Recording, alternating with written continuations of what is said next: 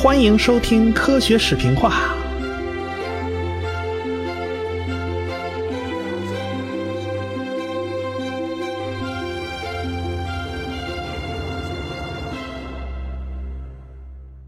贝格尔号就绕着火地岛转了好几圈啊，最后终于进了太平洋，一路扬帆向北航行啊。在夏天的时候呢，就来到了奇洛埃岛的圣卡洛斯港。这个岛啊不大，大约也就比上海市面积稍微大点有限。岛上的人口呢，现在也还不到七万人。达尔文当年去的时候呢，人就更少了。他们不止一次到这个岛上。贝格尔号叫来回测量美洲海岸，因此这个线路啊就特别曲折复杂。重复访问某些地方也是常事。在这里面呢，他们就住了两个礼拜，拔锚起航就去了下一站，那是智利的一个大港口，叫瓦尔帕莱索。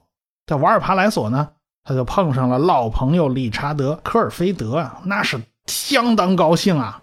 人间有四喜呀！这久旱逢甘霖，他乡遇故知，洞房花烛夜，金榜题名时。达尔文在南美碰上故人了，那是相当高兴啊！他在人家家就住了好多天，可算不用睡船上那吊床了。你这吊床那玩意儿，睡着时间长了真是不舒服。到了港口呢，一个很重要的事儿就是收发信件。这汉斯洛寄给他的信呢，那足足晚了一年半，他才收着。那年头反正也没有电子邮件啊 啊！而且他这船上的地址在不断移动，人家追可能都追不上他。他好不容易收着信呢，还得写回信给家里边，连爹妈带兄弟姐妹啊，还有各路亲朋好友啊，都得都得一一的写啊，都得问问过去啊。还有不少的手稿啊和标本都要寄回去。他在船上自己做的记录都已经有六百多页了。在瓦尔帕莱索呀，达尔文经常出去考察呀、旅行啊、游览呢。但是这儿除了花儿比较多以外，动物很少啊，植物好像也不多。这可能与这儿经常刮南风有关系。瓦尔帕莱索港口后边就是一系列的大山，城市看上去都很漂亮。这气候宜人呐，达尔文情绪非常高涨。巨大而雄伟的科迪勒拉山脉就横亘在远方的天际，远处还可以看到高耸的阿空加瓜峰。智利这个国家非常特别，南北长四千二百公里，这东西却非常窄，最窄的地方大概只有八九十公里，最宽的地方也不过才四百公里，整个一面条国家。啊，这倒不是人家别出心裁啊，非要把国家搞这么窄，那是因为南美洲西海岸有一条非常雄伟的大山脉，叫安第斯山。安第斯山是纵贯南北美洲的大山系——科迪勒拉山系的一部分。山边上到海岸呢，只留下窄窄那么一条地方，所以它没地儿。这智利人家他也不愿意只有这么窄啊。智利南部呢，还有那么一点点平原，北部全部是连绵起伏的山脉。山脉里面有很小块的平地，就是人类的聚居区和城市。达尔文呐就不乐意在城里面看人头，他特喜欢野外考察。八月中旬，达尔文呢又一次外出考察旅行，考察的目标呢就是科迪勒拉山脉的地质情况。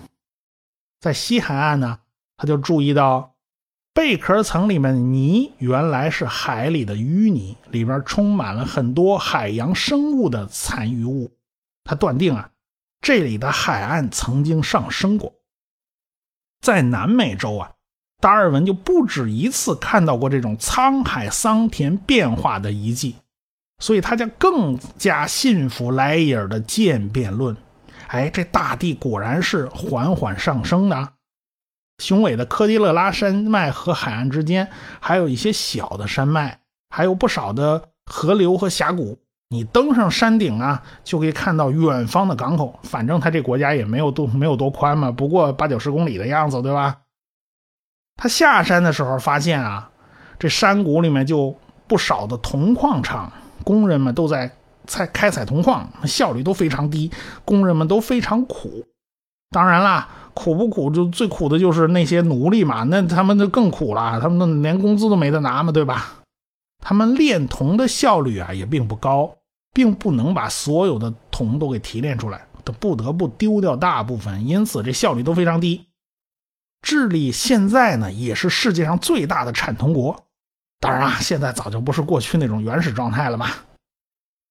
下山以后呢，达尔文就去了首都圣地亚哥，离圣地亚哥不远呢，就是南美的第一高峰阿空加瓜峰啊。要说这个山头，如今按照国境线算，它在阿根廷境内，但是离智利的边界特别近啊。当时边界线估计也没这么清楚。这座山呢，有将近七千米高，是名副其实的南美第一高峰，也是西半球第一高峰，也是南半球第一高峰，也是亚洲以外第一高峰。反正类似头衔，它有一大堆。当然啦，你要跟青藏高原上那一堆八千米的山去比呀，那就排不上号了啊。达尔文呢，他也只是在山腰上望了望，他并没有真的想爬到那么高啊。看着山顶上白雪皑皑，而且云雾缭绕，他就觉得，哎呀，这这这应该是一座活火山呢。看来这官僚主义害死人呐！这达尔文这回可就错的离谱了，因为啊。这个阿空加瓜峰啊，是火山不假啊，这人家的确是个火山，但是人家已经几十万年都没有喷过了，是一座公认的死火山啊。人类反正从来就没见过这座火山喷发，是山顶上刮大风，吹起了那种冰雪颗粒，这达尔文就以为是山顶上冒烟，那其实不是这样的。在达尔文之前呢。有好几次，人们想爬上这个山顶，但是都没能如愿。七千米的山，它没那么好爬。一八一七年的时候，西班牙就组织军事登山队啊，爬了半天也只爬到六千米的地方。最后还是快到二二十世纪了，是一八九七年才有人爬上了山顶。不过。更早的时候呢，大概十六世纪，有这么个七岁小孩就爬来爬去，爬到了四千八百米左右。一九八五年就发现这个孩子的遗骸。当然啦，现在也没人能弄明白啊！你你你你你这一个娃娃，你爬这么高干什么？才七岁啊，你怎么爬上去的？但是没办法，这没有答案了。这孩子已经死在山头上了，那怎么办呢？反正不管别人吧，达尔文。下山以后呢，呃，他就大病了一场，啊，幸亏是住在朋友家，要不住在朋友家还真麻烦了。亏是有个朋友悉心照料啊，达尔文才恢复健康。这一待呀就是两个月，一直到十月底这病才好。就在这时候啊，出麻烦了，怎么呢？这个菲茨罗伊船长闹情绪，撂挑子不干了。这话怎么说的呢？这菲茨罗伊船长啊。为了加快测量速度，他在南美洲东海岸的时候啊，就是在那边什么布宜诺斯艾利斯那边的时候，他就花了三千六百五十英镑租了两艘纵帆船，跟他一块儿啊，这大大大家大家有个分工协作吧。后来呢，因为测量需要，费斯罗伊又花了一千三百英镑买了一艘落乌船，这是他买的。他原以为海军部呢会同意这两项开支，这都是对为了公事对吧？这海军应该给报销啊。他没想到海军部来信说啊，他们不同意租船，并且要他赶紧把这些人全给我解雇喽，然后把这个租过来的船给他给他解雇啊，花了的钱他也不给报销。菲茨罗伊对海军部这一决定，他非常不满。他想啊，我一心为了工作呀，啊，希望对海军部布置的这种很繁重的任务啊，能够很好的完成啊。这我完全出于公心啊。本来像达尔文这帮人还建议他，你别独断专行啊，你先请示一下海军部啊，啊，听听他们意见。但是菲斯罗伊啊，他为了争取宝贵的时间。他来了个先斩后奏，他很有把握的认为这海军部是会同意的，他没想到人家给否了。再加上啊，长期在海上，这种繁重的测量啊、管理啊这些工作啊，身体消耗太大了，身体极为疲惫。他甚至产生了辞职不干的想法，人家不干了。按照达尔文的看法呢，这纯粹是党派之争啊！当然，这是达尔文的一家之言了。这个菲茨罗伊是个托利党，这海军领导是个辉格党，这两边不对付，相互找麻烦啊！这个菲茨罗伊后来连辞职报告都写好了，毕竟人家。菲茨罗伊才三十岁嘛，这搂不住火也也不奇怪，对吧？达尔文心里就很担心呐，因为菲茨罗伊要是不担任船长啊，那么就不能做环球航行了，只能是测量完南美洲海岸就原路返回，这是达尔文不希望的。好在啊，那个大副心地善良啊，他一点都没有借此上位的意思。他说：“全体船员都想绕地球一圈回去啊，他不想半道走回头路。他当船长呢，就肯定搞不定环球航行了啊！搞定环球航行这事儿，只有菲茨罗伊能行。全船上下一顿劝呐，您就您就收回成命吧啊，您接着干吧。这菲茨罗伊呢，才收回辞职信啊。这行了，这好，一天云散满散了。到十一月下旬呢。”他们又一次来到了奇洛埃岛，先到了东边啊，分出一拨人去考察东部，然后达尔文领着一伙人去考察北部，然后剩下的人开船去了西部。后来他们在南部配头碰头会合，船就停在了一个小港湾里头，旁边还有一座五百米高的圆锥形的山呢。一说圆锥形，肯定是火山嘛，对吧？啊，那那那岛上火山都都扑出来。达尔文一定要爬上去看看啊！虽然不是很高，但是挺难爬的。这达尔文还是咬牙发狠，就爬上去了。这叫无限风光在险峰嘛！这大自然它有它神奇的吸引力，特别是对达尔文这号人嘛。后来啊，达尔文在海岸上发现有人居住过的痕迹啊，在一段悬崖的凹进去那地方啊，他发现了有一个用草堆成的草铺啊，上面有人睡过，而且痕迹还挺明显的。不远的地方呢，还有烧草留下的灰烬，岩石上也有斧子砍过的痕迹。这难道有有野人啊？这这有土著？土著也不会玩这么玩这种东西啊！这个贝格尔号后来就航行了好几天，就发现海滩上还真有人。这蹦出来俩，这哪儿蹦出来的？一个个的衣不遮体啊，嗷嗷叫着就冲过来了，一张嘴还会说英语，大家都能听懂。闹了半天是俩美国人啊！这原来是美国人跑这儿来捕鲸的，因为捕鲸船撞到暗礁上了，这撞得粉碎，他们就成为落难者了。他们他们俩就在那儿等待救援呢。其中一一个啊，他其中他们一个同伴曾经想爬悬崖啊，结果摔死了。作死嘛，不作死就不会死嘛，对吧？还剩下俩人，就以海豹和软体动物为食，然后呢？什么什么钻木取火呀，碎石取火呀，他们都干过了。哎，这好不容易能把东西弄弄熟喽。他们两个呢，还有两把斧子和几把刀。哎，他们就拿那个野草搭成简易窝棚，已经在里边都住了一年零三个月了。合着这二位是近代版本的鲁滨逊啊！当然，人家小说里鲁滨逊可是坚持了二十八年哟。哎，不过呢，那那毕竟是小说嘛，真人哪坚持了那么久啊？不过在那个年代啊，这种海上遇难、等待救援的事儿呢，各个国家其实都有。依照惯例，贝格尔号就把这两个美国人带上，然后又出发了。哎，这就搭个顺风船吧。南面呢，还有一连串的群岛要去考察，转了一大圈然后就再次往回开，北上来到了奇洛埃岛。达尔文晚上啊，看到岛上的奥索尔诺火山喷发了。这个火山喷发的情景相当壮丽，这喷发一直到半夜才停，透过望远镜看得清清楚楚。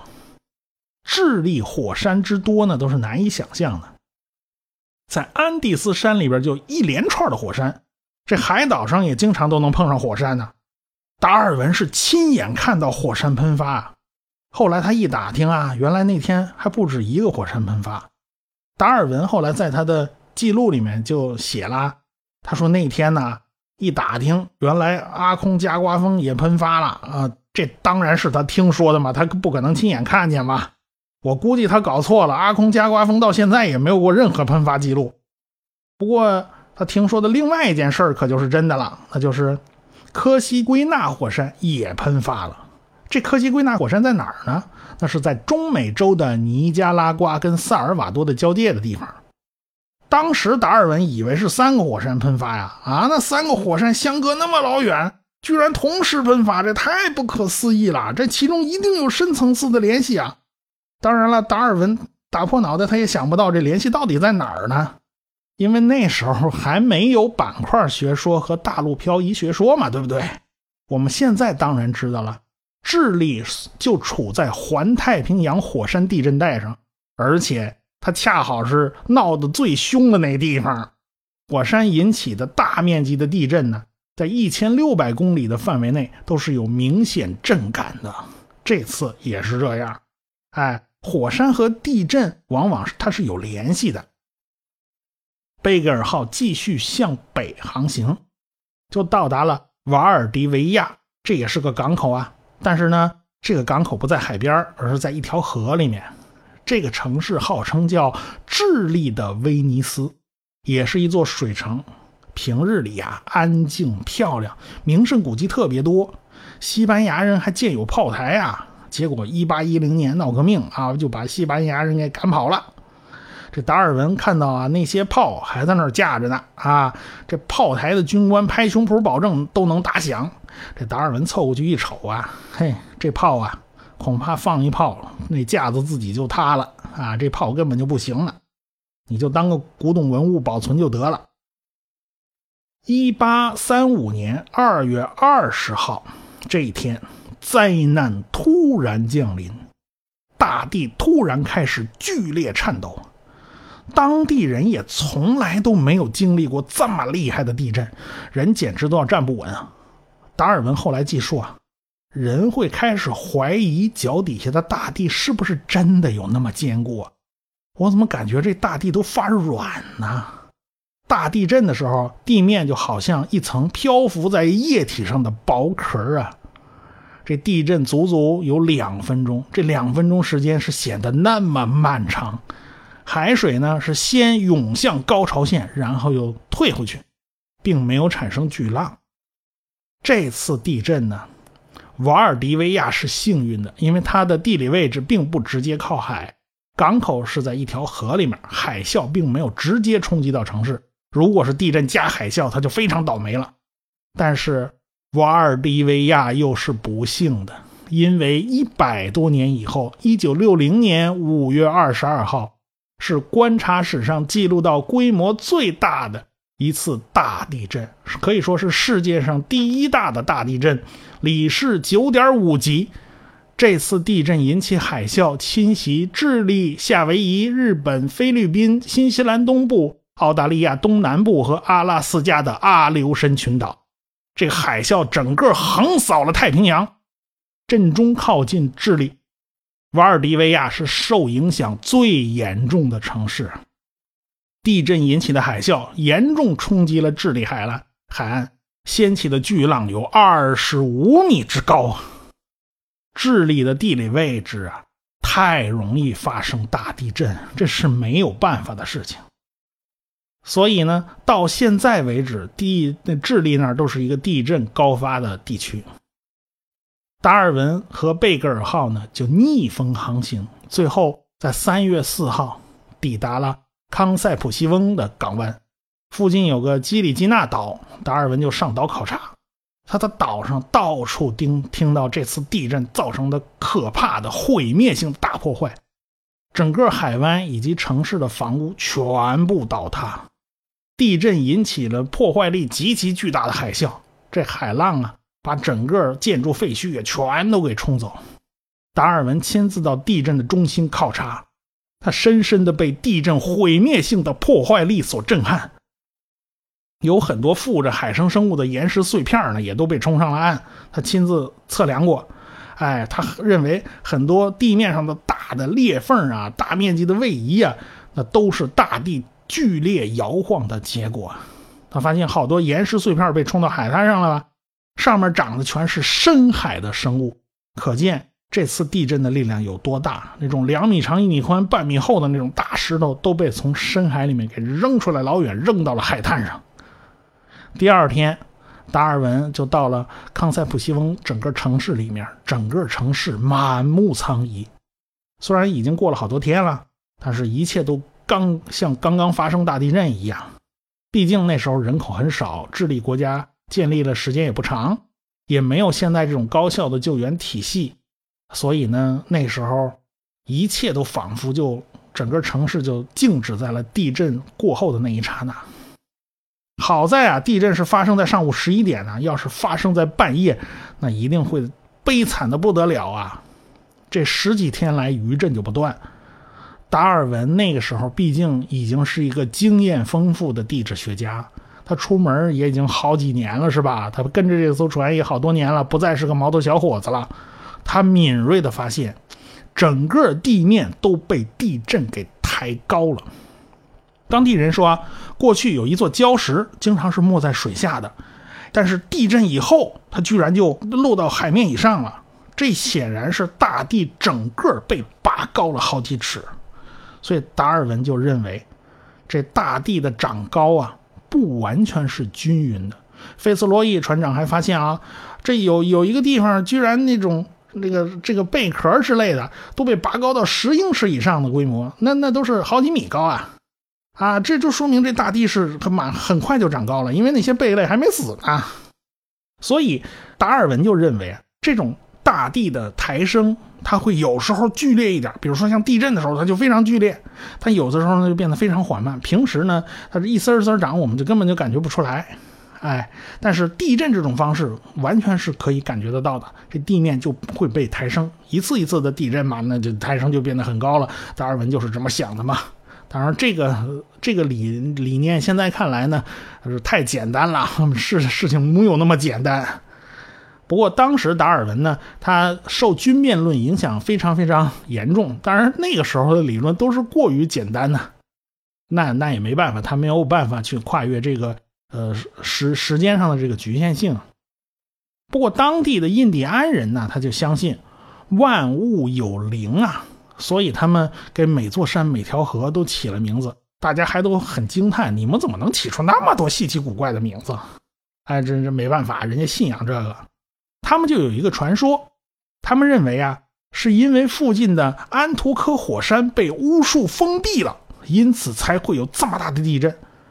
这巫术跟地震有半毛钱关系啊？你这火山被封闭了，跟地震又有什么关系呢？你什么办法才能控制住这种大地的颤抖呢？咱们下回再说。我是卓老板，我是吴金平，我是汪杰。我们是科学声音。